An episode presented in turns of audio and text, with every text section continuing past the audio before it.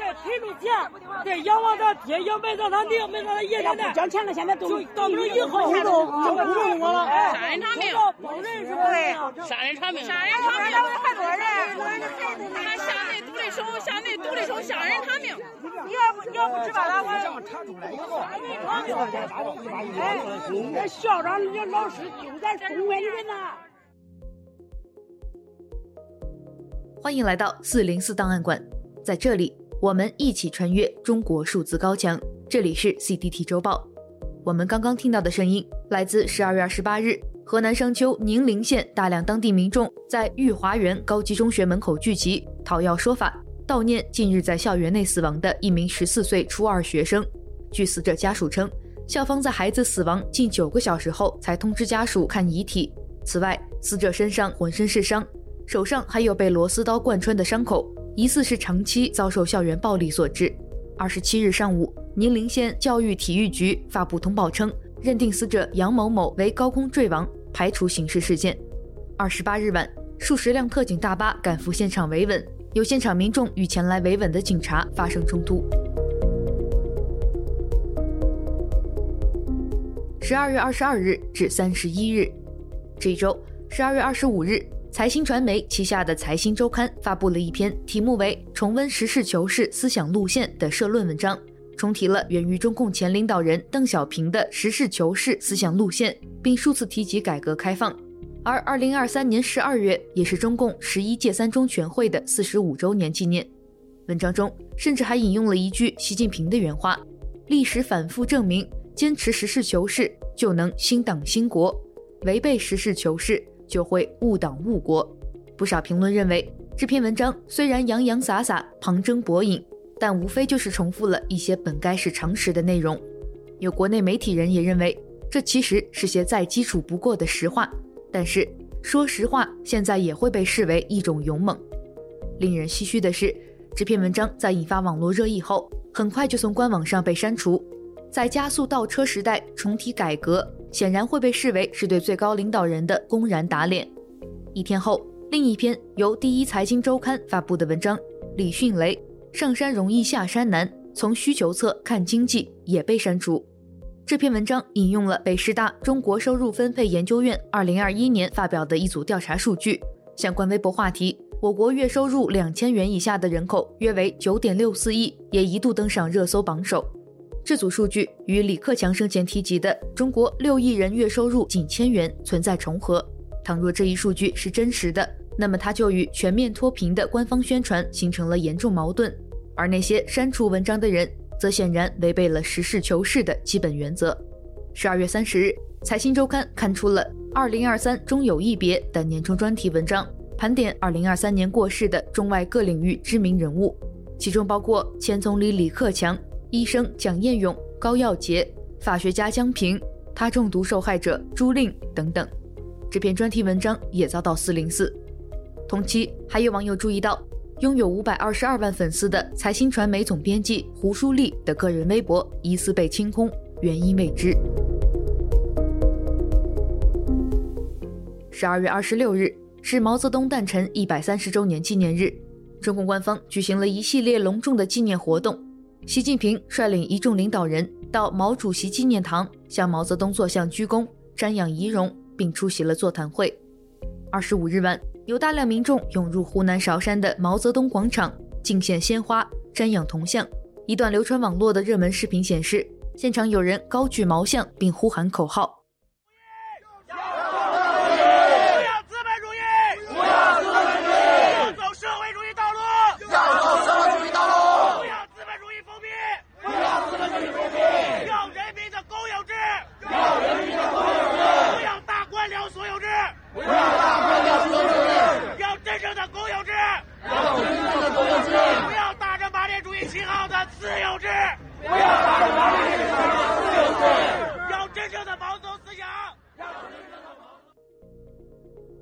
多网友对此表达了担忧，认为习近平对于两个确立、两个维护、两个不能否定的实践，其实就是在重走文革的老路。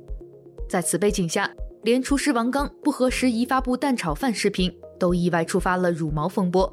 他的道歉视频则成为了2023年最魔幻、最离奇的年度声音之一。在王刚道歉后，曾有网友调侃说：“以后是不是猪头也不能提，腊肉也不能提？”没想到一语成谶。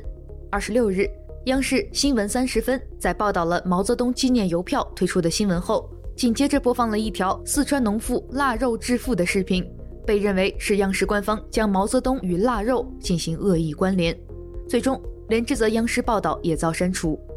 直到十二月三十一日，美食作家王刚的账号在辱毛风波后再未发布任何新视频，墙内多个平台账号出现了软封杀的情况。他的一期过往视频截图则被网友制作成了新的乳包表情包，这张图上的字幕是：“我们杀一头两百多斤的大肥猪。”这周，在迈入二零二四年前后，网络上也流传着新年献词和跨年倒数皆遭铁拳的说法，前者是遭公众铁拳，后者则是遭官方铁拳。今年。南方周末等多家媒体撰写的新年献词，令网民大感失望，因情怀过剩引发了群嘲。网友评论：不是词藻不再华丽，而是献词者自己无力，却想让别人有力。在当下，时局艰驭，民生困苦已是不争的事实。就连习近平也在新年贺词中提到，一些企业面临经营压力，一些群众就业生活遇到困难。但各类官方新年献词却受限于一条隐形的红线，对此避而不谈，反而热衷于精巧的宏大叙事、矫情的个人独白，从大众共鸣的发声器退化为媒体小众的呻吟。人们用一种对献词的集体羞辱式评价，展示了对真实、对正义、对权力的深切渴望。二零二四年元旦也是新冠疫情以来首个正常化的跨年，不少民众想要亲身参与跨年倒计时活动。但多地官方却对这类活动大加禁止，一些城市的跨年倒数活动被迫在最后关头取消。即便如此，仍有许多民众自发聚集在街头，期待与他人一同跨年。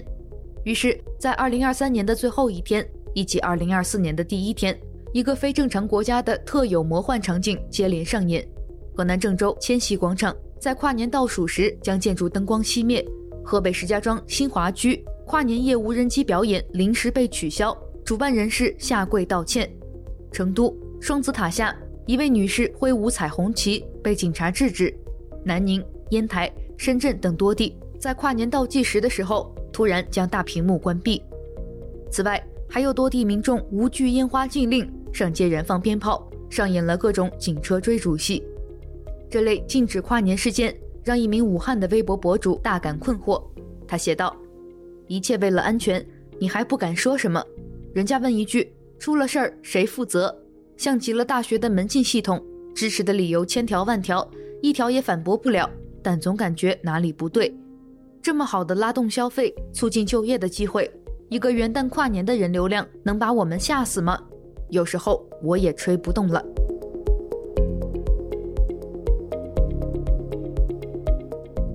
一周见读。二零二三年已经过去，中国数字时代推出了年终专题，共七篇，包括年度每日一语、年度敏感词、年度四零四文章、年度翻车现场、年度报告会、年度之声以及年度人物，现已全部发布，欢迎大家查看。本周我们也发布了二零二三年十二月的月度视频《十二月之声二零二三》，向四月之声致敬。十二月的月度视频内容包括。二零二四春晚主题发布，龙行达达，河南郑州烂尾楼业主抗议，外交部部长王毅，这个世界不存在定于一尊的人权发展模式。台湾歌手杨丞琳在演唱会上笑称河南人爱骗人，引发网络争议。山东一家华为专卖店举行升国旗仪式等等。请见 CDT 月度视频，十二月之声二零二三。二零二三年十二月。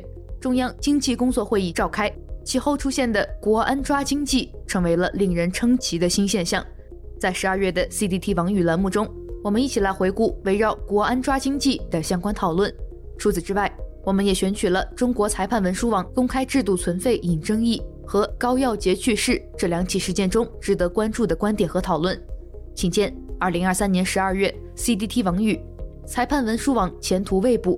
低迷经济要靠国安拯救。下面一篇荐读来自《功劳小报》，二零二三年劳动者直面经济危机的一年，回顾行业访谈事件整理。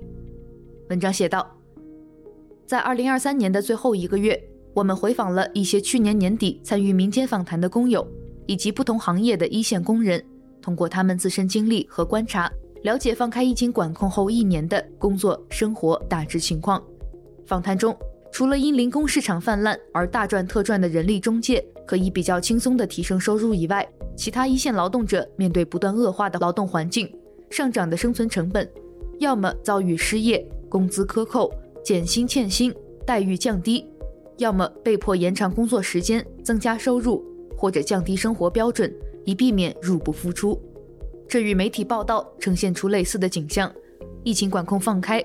并未扭转2018年以来日益明显的经济颓势，裁员、减薪、停产、倒闭等等话题贯穿了整整一年，并且不止发生在传统制造业、服务业、建筑业的一线工人中，房地产、医药、运输、教育、金融、IT、互联网等等不同行业的不同职种几乎全线爆冷。2023年是无法再拿疫情做借口，迫使各类人群直面经济危机的一年。这篇文章是功劳小报对几个行业的状况简述，对应劳动者访谈和二零二三年大势盘点，请见相关文章。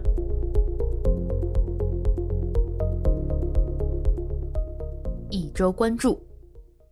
要的饭了，兄弟们！今天早上的话，到现在也没吃东西啊，估计等下只能白嫖一下粉丝啊。但昨天晚上啊，我吃完了我最后的一包螺蛳粉啊，现在我螺蛳粉应该是没有了啊，这个。小猫咪的话，刚才啊，趁我打开这个防盗门，它好像跑出去了啊。OK 啊，兄弟们，Open the door。丁胖子金牌讲师是一位网络红人，该男子曾以走线的方式从中国抵达美国洛杉矶，后因与当地老板发生纠纷，进行检举而失去了工作，导致自己衣食无着。最终，他尝试拍摄自己的乞讨生活。走上了美式要饭这条路，他自称是美式劳改要饭创始人，却在无意间开辟了一条视频新赛道，展示了大量的美国底层生活细节，深受不少墙内观众的喜爱。目前，丁胖子金牌讲师的抖音粉丝已经破百万，B 站粉丝破七十六万，但近期丁胖子金牌讲师的账号疑似出现异常，导致用户无法正常关注，不少网友纷纷猜测原因，请见网络民意。如何评价乞讨博主丁胖子金牌讲师账号异常？十二月二十二日，曾经轰动一时的他中毒案受害者、清华大学九二级校友朱令在北京去世，享年五十岁。不少网友感到惋惜，对朱令进行了自发悼念。本周，我们收录了七篇关于朱令的悼念文章及网民评论。微信公众号“信心莫存”写道。在最美好的年纪，在最负盛名的中国最高学府，大学生朱令遭人投毒，随后是三十年漫长的痛苦，身体备受折磨的痛苦，更有正义迟迟不能来到的痛苦。数十年来的网络追凶与热议，凝聚着人们的善意与激情，但终究未能让真相浮出水面。如今朱令去世，真凶仍然逍遥法外，要对朱令女士说声一路走好，我们很难启齿。但愿天堂里有持续的正义。请见“信心莫存”，我已经不再为朱令惋惜，以及相关文章。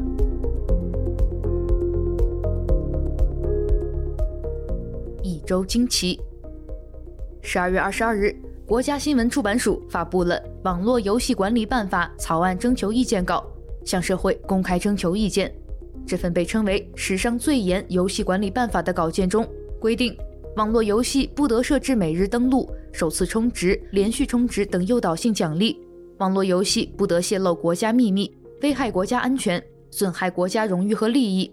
网络游戏经营出版单位不得以炒作、拍卖等形式提供或纵容虚拟道具高价交易行为。所有网络游戏需设置用户充值限额，并在其服务规则中予以公示等等。消息一出。网易、腾讯、哔哩哔哩等各大互联网企业的股票大幅跳水，一天就蒸发了五千亿市值，光是网易和腾讯两家公司当天损失的市值，平均到这份征求意见稿的每个字上就是大几千万。在一篇已经被审查的文章中，微信公众号“古老板的老巢”对此评论道：“一边说要以发展经济为中心，要大力吸引外资，要鼓励民营经济发展，但这种非经济性的政策却在搞收缩，在为了部门权力扩张搞管制。对待游戏行业的各种叠加管制，加上过往的游戏审查机制，这个行业早已受到重创了。部委这种官僚体系，他们基于权力的扩张考虑的利益。”是与行业成长、经济发展无关的。更为严重的是，这种手段让所有的人都产生了一个问号：下一步是加强管制的方向吗？还是放松搞经济的方向呢？怎么喇叭和行动是完全两个方向？该信什么？在经济下行期间，这些部委还在积极推动各种收缩性手段，大搞管制，这是想干什么？你们真的这么不在乎经济吗？希望各个部委把锤子扔掉。坐在办公室喝喝茶，玩玩游戏吧。工资不低了，不干活比干活要好。你们要天天忙着扩大权力，到处搞管制，才是利空的来源。请见四零四文库，不利于经济发展的法案一律别出了，以及三篇相关文章。最后，一周故事。十二月十八日。甘肃省临夏回族自治州积石山县发生六点二级地震，造成至少一百五十一人死亡，九百八十人受伤，成为了二零一四年鲁甸地震以来中国最严重的地震。本周的一周故事，我们来关注一篇同样已经遭遇审查的文章，来自北青深一度震后陈家村，贫苦土地上的去留两难。文章写道：地震之后，那些候鸟似的打工者。赶回了甘肃省积石山县陈家村，从南到北几千公里，从温润繁华到满目疮痍。对于这片在四年前才摘帽脱贫的地区，一场突如其来的强震显得是那么不公平。面对赶来救援、采访的外来者们，陈家村人毫不避讳地讲述着从前的贫苦以及眼下的困境。这里曾经的生计是种田、养牛羊，很多人没读完小学，甚至不识字。日子因为外出打工有了起色，村里人这几年越走越远，一直到了东南沿海的电子厂。县里还出台了鼓励外出务工的政策，提供交通补助，给稳定务工的代表发奖金。在一个经济不发达地区谋求改变，走出去是自上而下为数不多的选择。当陈家村大半人外出务工之后，一场地震提醒了年轻人对这里的重要，从搬运物资。安葬遇难者，再到将来的定损重建，都离不开赶回来的青壮年操持。以后怎么办？去留两难。一户户贴着危房的院子里，塌落的是打工攒下的十几万积蓄。家里没钱了，还是得走出去。一场地震之后，这里依然是那个需要更多关注、帮助的地方。请见四零四文库，北青深一度，震后陈家村，困苦土地上的去留两难。以及三篇与甘肃地震相关的文章。